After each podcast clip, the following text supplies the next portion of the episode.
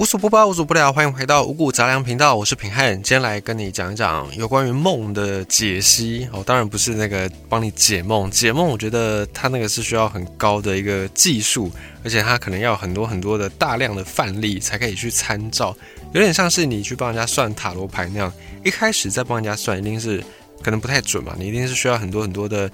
经验的累积，很多的样本的累积，你才比较能够去解那个牌。那解梦也是类似的概念，当然有的人可能相信解梦，有的人觉得那个是无稽之谈，然后那都不管。但我们今天呢讲梦这个主题，我们不从那种比较虚幻的角度来讲，我们从比较实际的角度来讲。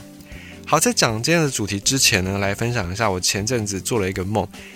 在上个礼拜的时候呢。不知道你有没有看到台北市立动物园，他们有一篇贴文。他们这个贴文呢是他们的游园守则。然后那个游园守则表面上看起来好像是很正常的一个规则，这样。可是如果你不知道背后的他那个游园守则是出自于哪里的话，你可能会有点一头雾水。就他为什么要特别强调没有兔子园区这件事情？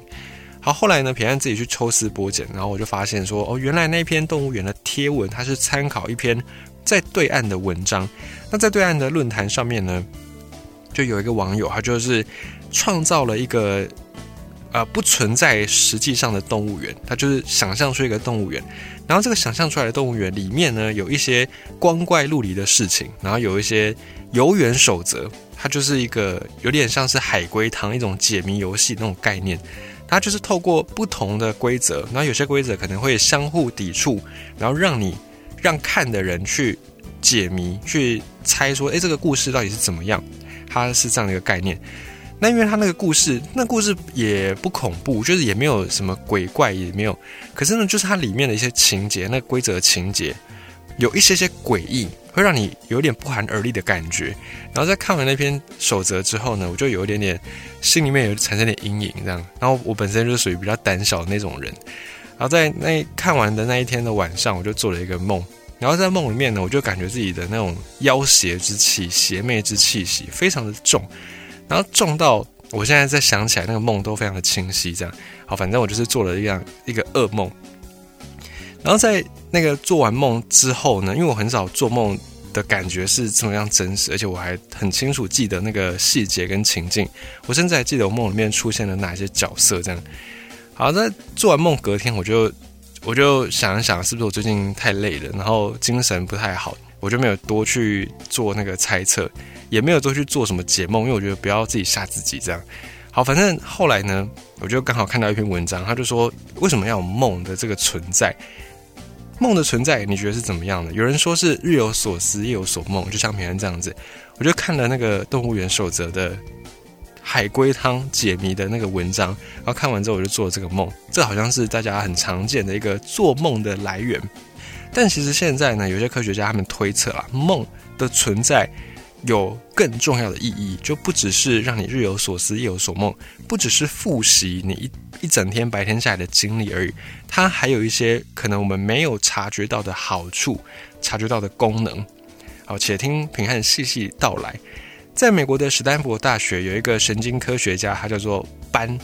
而这个班呢，他左眼两岁的时候就看不到东西，他就被妈妈带去医院。然后医生检查出他的眼睛双眼罹患了视网膜的癌症。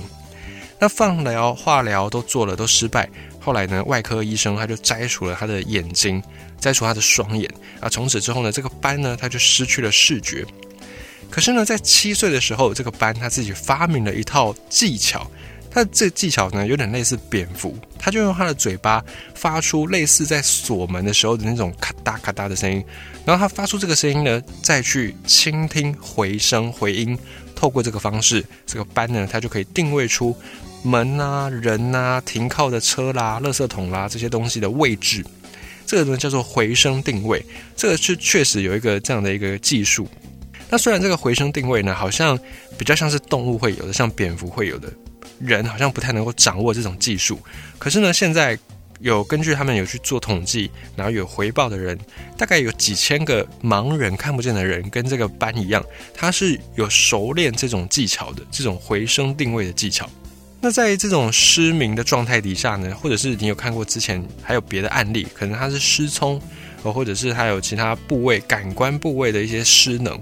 通常这样的人呢，在某一些感官上，他的灵敏度会比其他人更加的好。比方说，如果你是看不见的人呢，通常你的听觉、你的听力会比一般看得见的人听力还要来得更敏锐。我们都有认知到这样的一个事情。那之所以会有这样的一个状态，就是因为我们的大脑有一个很厉害的天赋，叫做适应性天赋。当我们在学习一个新的知识，或者是我们在学一个新的技能，又或者是培养一个新的习惯的时候呢，我们的大脑它其实它是会改变的，是生理结构它会直接改变。所以我们的大脑呢，它并不是一个固态固在那边完全一动都不动的，并不是像我们那个俚语讲的“脑袋装水泥”，并不是这样子。我们的大脑其实它是一个活动的组织。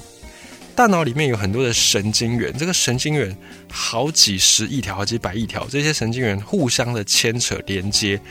那这些连接的神经元呢，它们也会一直不断的在变化，有的会增强，有的会减弱，那有的也会找到新的神经元来连接。在神经科学里面呢，这个现象叫做大脑可塑性，指的呢就是说大脑像是塑胶一样，它是可以呈现出新的形状，而且它还可以把这个形状给保持下去。可是呢，现在最新的研究发现说，大脑的灵活度远远是比这种它维持某一个形状的能力是更复杂的。这个特性呢，叫做活线。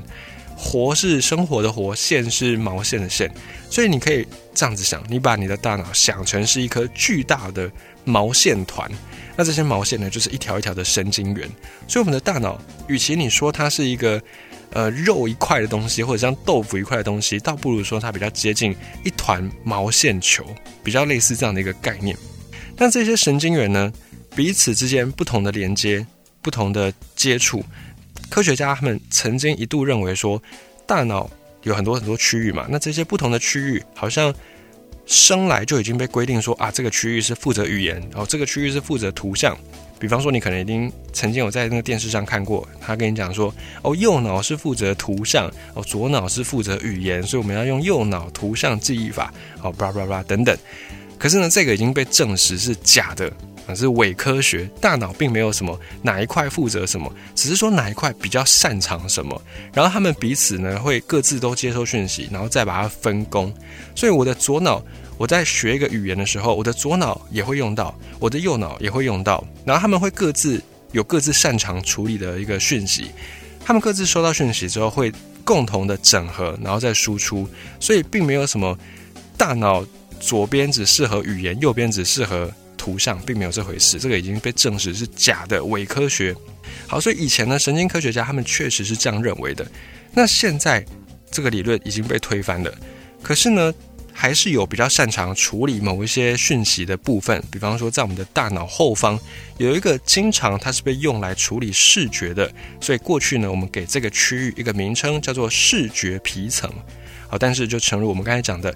他是比较擅长处理视觉，但你要他处理别的感觉可不可以？也可以，这就是大脑的可塑性。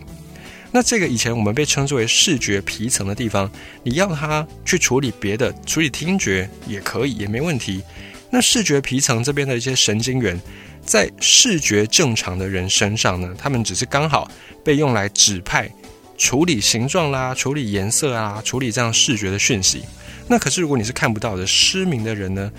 这个视觉皮层一样会有，那里面一样有神经元，这个神经元也可以拿去。派做别的事情，而就好像是一个公司一个部门，有的公司有业务部，啊，有的公司没有，那可是他还是会有类似的这个业务的人才，所以他就会被指派去做别的事情。视觉皮层的神经元也是这样，在看不到的人身上，或者是在一些盲人、失明者身上，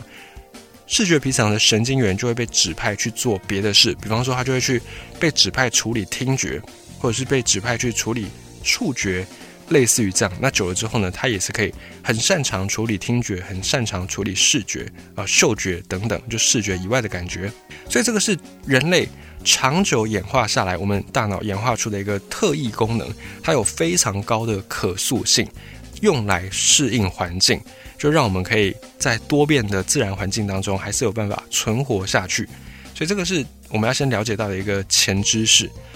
那么为什么要了解这个前知识呢？因为视觉皮层这个处理视觉很重要的地方，这个很重要的大脑的部位，它不是只有失明的人或者是看不见的人才会把它挪作他用。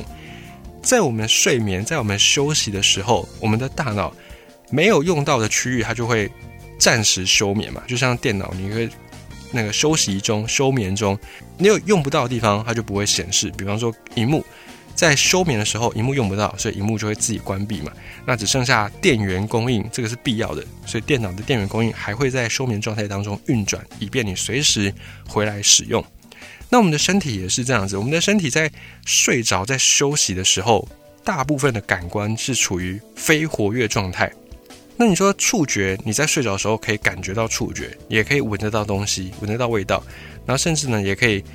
听得到一些声音，可是你的视觉就是完全被关闭。你在睡觉的时候，你的视觉就完全被关闭。那完全被关闭的时候，你的视觉皮层它不需要去处理视觉的资讯，因为没有视觉进来嘛。所以这个时候呢，你其他的感官、其他的知觉的部位就会去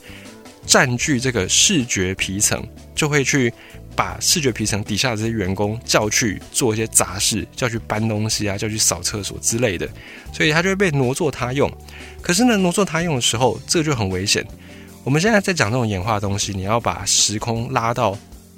好几万年前，人类的祖先还在草原上讨生活的时候，你不能用现在相对安全的环境来想，在好几万年前，人类祖先还在。陆地上还在草原上跟狮子跟老虎竞争的时候，我们的人类祖先他们的能力并没有像我们现在这么样的高超，所以呢，一旦他丧失了视觉的处理感官啊，一旦呢他遇到危险的时候，他就等于看不到。当他看不到的时候，那就很危险，没有办法去逃避这些危险，他也不知道危险在哪里，所以呢，就是对他们的生存极其的不利。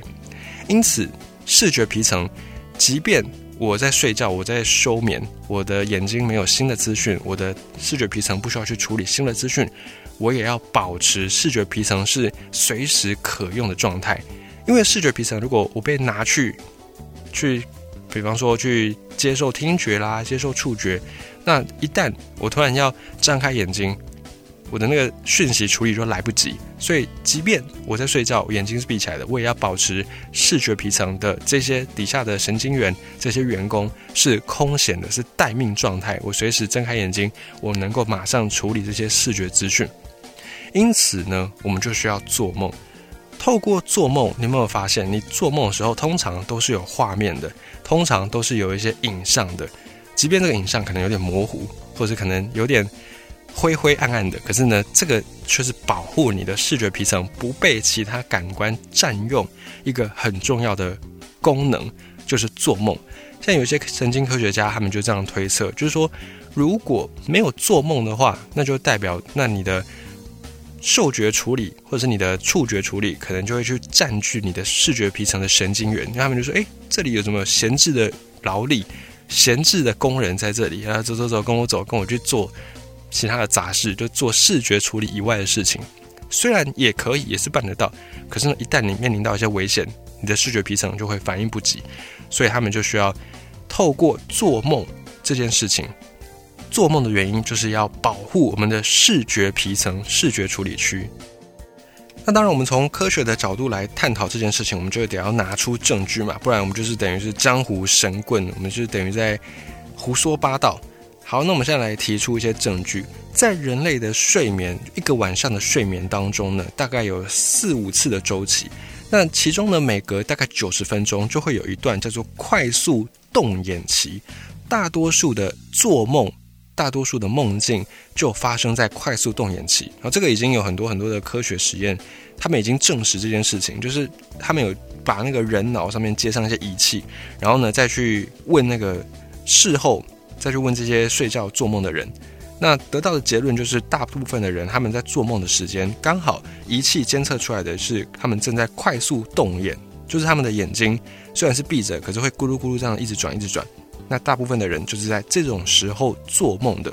那快速动眼期的睡眠呢，它直接就可以激活你的大脑的视觉皮层的特定的神经元，所以我们就推测说，视觉皮层。的这种活跃的活动，就是梦境之所以有画面的原因。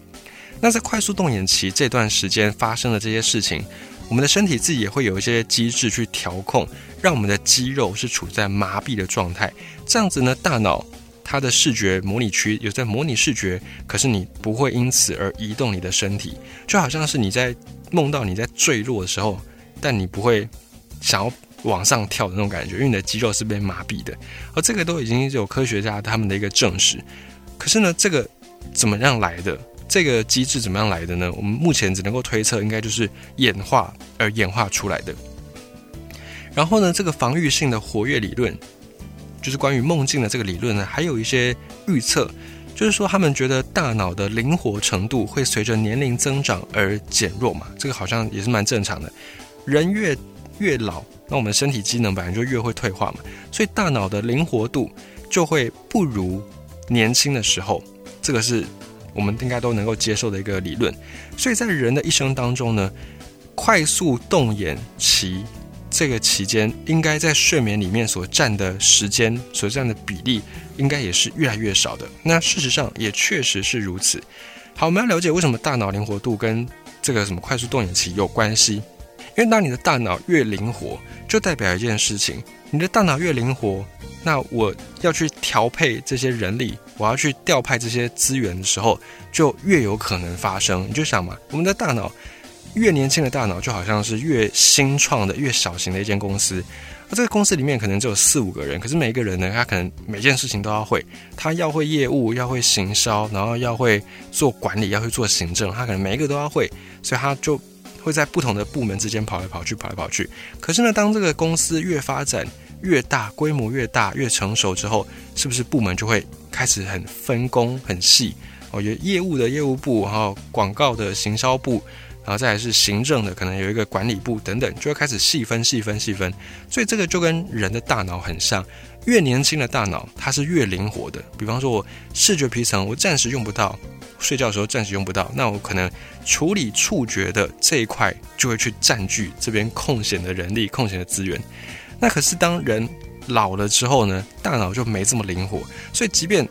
哎，我现在发现这边有一区视觉皮层的劳工空在这里，神经元空在这里，可是呢，我没有要去调用它，因为我的大脑没有这么灵活。我们可以得到一个结论：大脑越灵活的人，快速动眼期就会越多。也就是说，越年轻的人，你做梦的频率会越高。因为你的大脑越灵活，它越容易去调动你的视觉皮层的神经元。你的大脑为了预防这种状况发生，它就会让你频繁的做梦，来去保护你的视觉皮层的这些神经元能够是保持在待命的状态。那你说，是不是夜行性动物它们就不会做梦？它们是不是就不需要做梦？因为它们睡觉时间是在白天。但明显不是，因为呢，就算他们睡觉时间是白天，当他们睡觉的时候，他们的眼前也是一片黑，也是看不到的。所以，不管是日行动物、夜行动物，都会需要这种做梦的机制来保护他们的视觉皮层。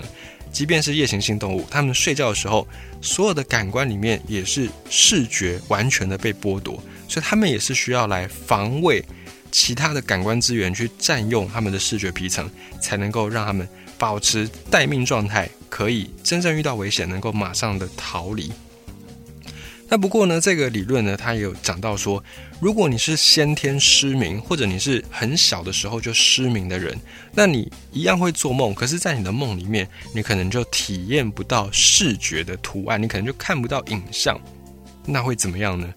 这个我也我也没办法告诉你，因为我没有体验过这种状态，所以我也不知道说，如果你是先天失明的人，你做的梦。会长怎样？如果是你是有看得到的人呢？你在做梦的时候就会有很多的视觉嘛，就会可能你会梦到你在公司啦，梦到你在家里啊，梦到你在大自然等等。那如果是视觉看不到的，先天就失明或者是很小时候就失明的人呢？科学家有说了，他们的梦比较会偏向其他的感官体验，比方说他们可能会触觉会感觉有摸到什么东西，或者他们会听到一些什么样的声音。像我们视觉如果没有问题的朋友呢，你在做梦的时候，你可以留意一下，或者你回想一下，你的梦里面应该是不太有什么声音的这种印象，或者是不太有什么味道的印象。你想一下，应该是这样子。你做的梦，你能够回想起来的，你大概就只能够想起来有视觉。那味觉啦、触觉啦，或者是什么嗅觉啊，这些感官在梦里面反而感受不到，就很像是一个默剧一样。为什么会这样呢？你会觉得很神奇哦。那其实就呼应到我们讲的这个理论，因为做梦它就是为了保持你的视觉皮层是活跃的。那你的视觉皮层这个区域呢，它就被拿去处理梦境了嘛，所以它自然没有办法去处理什么嗅觉啦、听觉啦、味觉这些资讯，所以你的梦当然就是只有视觉为主，因为这个就是梦。科学家们推测它本来应该有的意义。所以从这个角度来说，你就可以发现，越年轻的或者是大脑越灵活的人呢，他的做梦的次数会越多，做梦的频率也会越高。那如果你发现，哎，自己蛮常做梦的，那你可能就觉得可以开心一下，代表你的大脑的状态还很年轻，就跟你实际的年龄无关。你的大脑的年纪可能是低于你的实际年龄的，是这样子。不过呢，这个假设它也受到一些挑战啦，就有人觉得说，好，这个假设假设是成立的，好了，就是他们认为说，做梦可以保护我们的视觉皮层，然后让我们免于视觉完全看不到这个风险。假设。这件事情是成立的，可是呢，还是有人觉得有一些地方值得再做讨论。就是我们的梦都很有逻辑性。你说没有啊，梦哪有什么逻辑性？有时候你会梦到我我有翅膀，我在天上飞等等。可是呢，这个梦的情节或者是梦的场景，很多时候呢是它是有一个故事性的，就它不是凭空就就有一些东西出现这样。它还是有，虽然看起来不太合理，可是它还背后还是有一些逻辑的。如果只是要保持大脑的视觉皮层能够是活跃的状态底下，那照理来说，这个梦应该是不需要有这种故事啦，应该是不需要有这种情境。可能呢，就只要像荧幕保护城市那样，只要有一个图案在那边跑就好，只要有一个闪光点在那边闪就好，这样也可以刺激到视觉皮层。那同时也不会让你做梦做完之后感觉非常累。那为什么不这样子就好了呢？所以，有的人认为说，梦除了它生理上有这个保护视觉皮层的意义之外，它或许还有一些更高级的功能。他可能是在预知你一些未来，或者是告诉你一些事情，又或者是他可能是一些神谕，就神的指示等等。有人是这样子去想，他就说，否则的话呢，我们如果保持视觉皮层活跃就好，那我们为什么不让做梦的那些情境都是闪光？都是一些无意义的色彩在那边闪就好了，为什么要有这些情节呢？有人是这样子去怀疑的，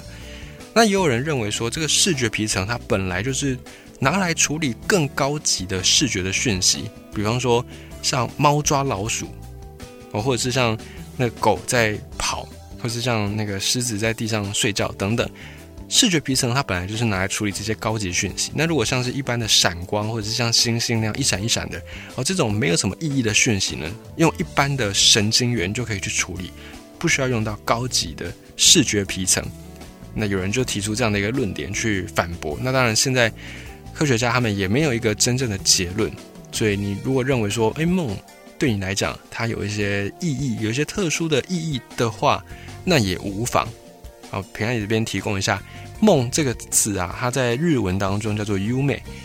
优美翻成汉字叫做“幽冥”。所以在日本的文化里面，他们认为说梦，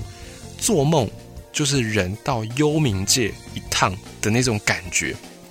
就很像是你去游历了一个不可思议的境界的那样的一个状态。所以日本人他们认为说，哎，梦好像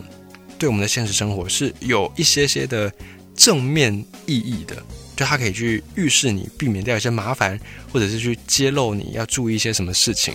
啊，这个观点也提供给你做参考，我觉得也蛮有意思的。那今天以上就是我们从比较科学的角度，从比较务实的角度来去探讨梦为什么会存在，为什么会做梦这件事。